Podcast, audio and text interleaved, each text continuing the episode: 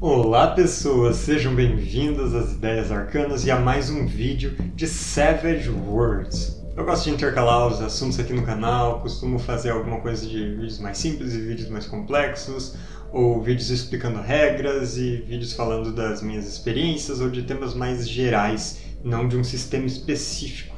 E eu senti que fazia um tempo que eu não falava sobre as regras de Savage Worlds. Esse daqui não vai ser um vídeo de roube esta regra, como eu gosto de fazer, e sim um vídeo explicando mais a fundo como funciona um aspecto bem importante e bem específico de Savage. Papel e caneta na mão, Hum, não preciso, na verdade, porque tudo já está escrito no livro básico. Eu praticamente só vou repetir para vocês o que eu encontrei no livro básico, a maneira que eu entendi que esse jogo funciona lendo e jogando ele. Mas eu espero que esse formato ajude vocês, assim como eu também vivo recorrendo a outros canais que explicam os RPGs que eu estou aprendendo.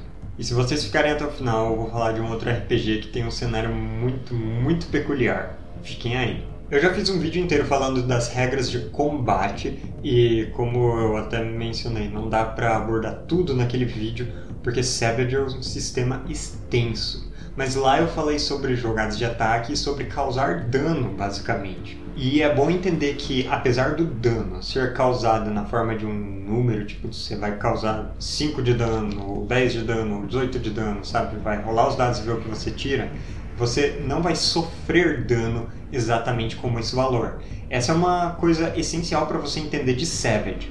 O dano ele é calculado na hora que a pessoa rola o ataque, mas quem recebe o dano vai receber na forma de ferimentos. E por padrão, os personagens vão poder sofrer só três ferimentos, quer dizer, personagens de jogadores e cartas selvagens em geral, ou seja, antagonistas importantes também. Isso vai mudar para alguns monstros e criaturas particularmente grandes e massivos que vão ter muitos ferimentos que eles podem receber antes de caírem, ou personagens de jogadores que adquiram alguma vantagem relacionada a poder receber mais ferimento. Mas por padrão você só pode receber 3 ferimentos. Isso quer dizer que se você sofrer 3 pontos de dano você morreu? De jeito nenhum. Quando alguém causa dano à sua personagem, você vai comparar esse dano com o seu valor de resistência. A resistência é baseada no seu vigor e também na armadura que você estiver usando, algum poder que te conceda um valor de armadura ou de resistência adicional para somar. Então, digamos que o seu personagem tenha resistência 8. Se você sofrer até 7 de dano, não acontece nada com você. É como se o ataque acertasse, encostasse em você mas você simplesmente ignora isso como sendo só um arranhão, só um hematoma que não vai te ferir realmente, ou que bateu na sua armadura foi desviado, por exemplo. Algo que o seu campo eletromagnético do seu poder de ciência estranha conseguiu absorver quando foi disparado na sua direção. Mas se a sua resistência for 8, como no nosso exemplo, e você sofrer 8 pontos de dano, aí sim você pode sofrer um ferimento. Mas antes de de fato sofrer um ferimento, que é algo mais contundente, mais permanente, você vai ficar abalado. O estado abalado é meio que ficou desorientado e sem fôlego por um instante. Você se desequilibrou e não consegue agir exatamente naquele momento. Quando chega o seu turno e você está abalado por ter sofrido ferimentos, aí você não vai poder agir você pode fazer uma rolagem para se livrar desse estado abalado. E é uma rolagem de espírito. Você não gasta nenhuma ação para fazer essa rolagem, você faz ela no começo do seu turno, antes de qualquer outra coisa.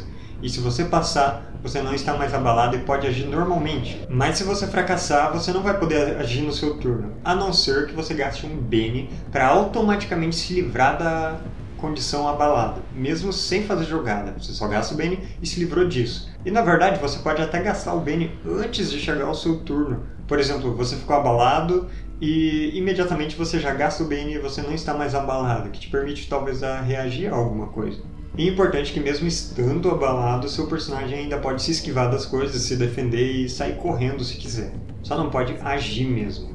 Mas digamos que você já esteja abalado ou que quando você sofre dano, naquele seu valor de exemplo 8 de resistência, o dano ele é 12 ou 16, sabe? Ele passa com ampliações acima do seu valor de resistência. Aí você, além de continuar abalado, você vai sofrer um ferimento, um ou mais. Você pode sofrer vários ferimentos de uma só vez, dependendo de quantas ampliações esse dano tiver. Isso pode acontecer até com uma certa frequência, considerando que algumas armas rolam múltiplos dados e que os dados podem explodir e você causar um dano enorme. Personagens extras, quando sofrem um ferimento, ficam instantaneamente incapacitados. Eles só podem estar ou abalados ou incapacitados. Mas cartas selvagens, incluindo os personagens de jogadores, quando sofrem um ferimento, começam a receber penalidades. Cada ferimento vai te dar uma penalidade de menos um, cumulativa, até você sofrer três ferimentos. Então, já estava abalado e sofreu dano que passou da sua resistência, você fica com um ferimento ou mais. E se você não estava abalado e sofreu dano que além de passar da sua resistência passa com uma ampliação, você fica abalado e também recebe um ferimento. Então, estar abalado é um estado de vulnerabilidade. Digamos que tenha múltiplos inimigos atacando, eles não têm muito dano, mas quando um deles consegue te deixar abalado e aí outro te causa um dano que normalmente só te deixaria abalado, você vai receber um ferimento, porque você já estava abalado nesse caso. E é por isso que é importante você resolver todos os ataques um por um, um de cada vez, não tipo rola todos os ataques e rola todos os danos de uma só vez.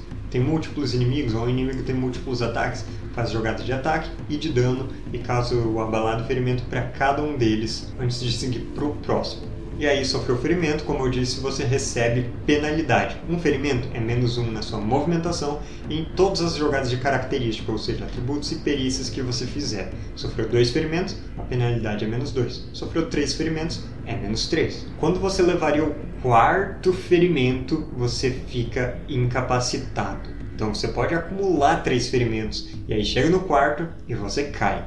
E quando você fica incapacitado, imediatamente tem que ser feita uma jogada de vigor e o resultado vai determinar meio que o seu destino. Se você tiver uma falha crítica, você morre. Se você tiver uma falha, você vai ter que consultar a tabela de lesões. Essas lesões elas são permanentes no caso de uma falha. Se você tiver um sucesso, você rola também na tabela de lesões, mas essa lesão vai desaparecer quando os ferimentos forem curados. Ela é uma lesão temporária. E se você tiver um sucesso com ampliação, a lesão vai sumir não só quando todos os ferimentos forem curados, mas também se antes disso se passarem 24 horas. Mesmo você ainda tendo ferimentos depois dessas 24 horas, a lesão some. E não só isso, a sua personagem também está sangrando. E quando ela está sangrando, ela tem risco de morrer, a não ser que alguém estabilize ela com uma jogada de cura, por exemplo, ou se ela, fazendo jogadas de vigor, tirar uma ampliação. Com sucesso, ela continua fazendo as jogadas, mas ela não está piorando. Mas com uma falha, ela morre. E você tem que se lembrar que essas jogadas de vigor vão estar com uma penalidade de menos 3 por causa dos ferimentos. Os ferimentos contam também para isso. Então, estar ferido prejudica a sua chance de sobreviver. Quem diria a jogada de cura, por outro lado, é só uma jogada simples de cura e vai depender de quem estiver fazendo a jogada para te estabilizar. Essa jogada ela não vai curar ferimentos seus, ela só vai estabilizar o personagem e vai fazer você parar de jogar vigor por estar sangrando. E ela também não trata aquelas lesões permanentes, tá? E se você tiver algum tipo de regeneração ou se for usado algum poder que cura ferimentos ou que te estabiliza, você também vai ficar em um estado muito melhor. Mas digamos que não tenha ninguém para usar um poder em você ou usar um tratamento médico adequado. Você ainda vai se recuperar fazendo uma jogada de cura natural. Só que a cura natural demora. A cada 5 dias do tempo do jogo, você vai fazer essa jogada. É uma jogada de vigor em que um sucesso recupera um ferimento e um sucesso com ampliação recupera dois de uma vez. Se você tiver uma falha, você não melhora nem piora. E se você tiver uma falha crítica, aí as coisas vão ficar feias. Talvez você já estivesse curando alguns ferimentos, mas quando vem a falha crítica, você sofre um ferimento a mais. Talvez a ferida tenha se aberto de novo, ela está infeccionando, por exemplo. E aí isso pode te levar à incapacitação. Mas aí a sua situação ela fica ruim, você tem que continuar fazendo jogadas de vigor a cada 12 horas para ver se você morre ou não. E lembre-se que você pode sempre fazer jogadas de suporte para auxiliar um aliado que está fazendo suas próprias jogadas de vigor para tentar sobreviver aos ferimentos. E digamos que você tenha um kit de primeiros socorros ou um centro cirúrgico até à sua disposição para tentar curar alguém, logo depois de sofrer ferimento em uma batalha.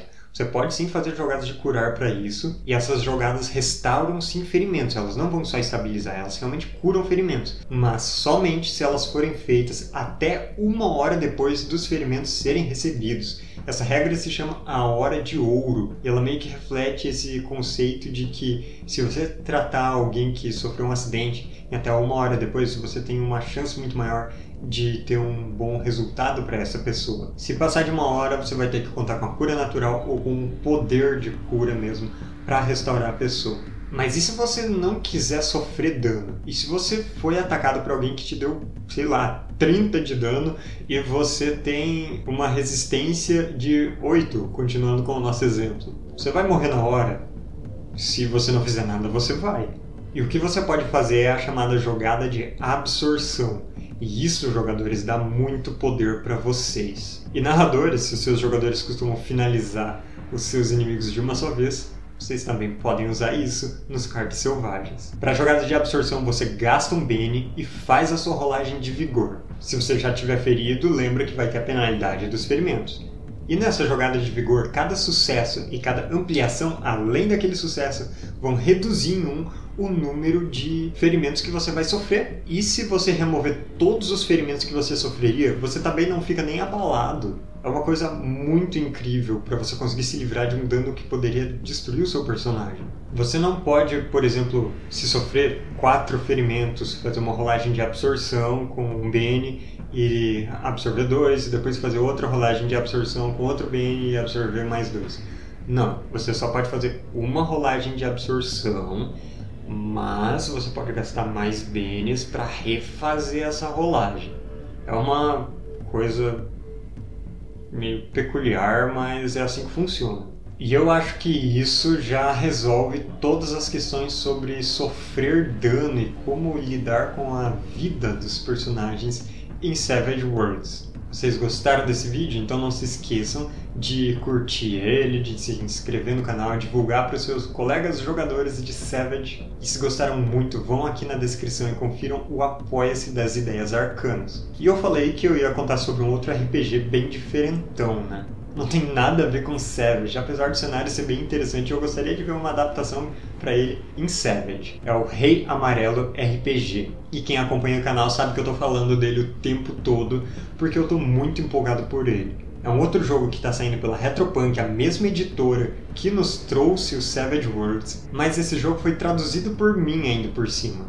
E ele é um jogo investigativo, de horror de realidade, que te coloca contra uma dimensão chamada Carcoça. É uma coisa que inspirou o próprio Mitos de Cthulhu, mas é uma história anterior de um outro autor. É uma coisa muito interessante. E ele te leva por várias eras e vários mundos no combate contra essas entidades, a corte do Rei de Amarelo. Se você gostou desse conceito, clica no vídeo aqui em cima no card e lá eu explico mais sobre esse jogo e também você pode participar do financiamento coletivo dele que está rolando agora. Faça um favor a si mesmo e conheça esse jogo. Hoje eu vou ficando por aqui. Então até mais e obrigado pelos peixes.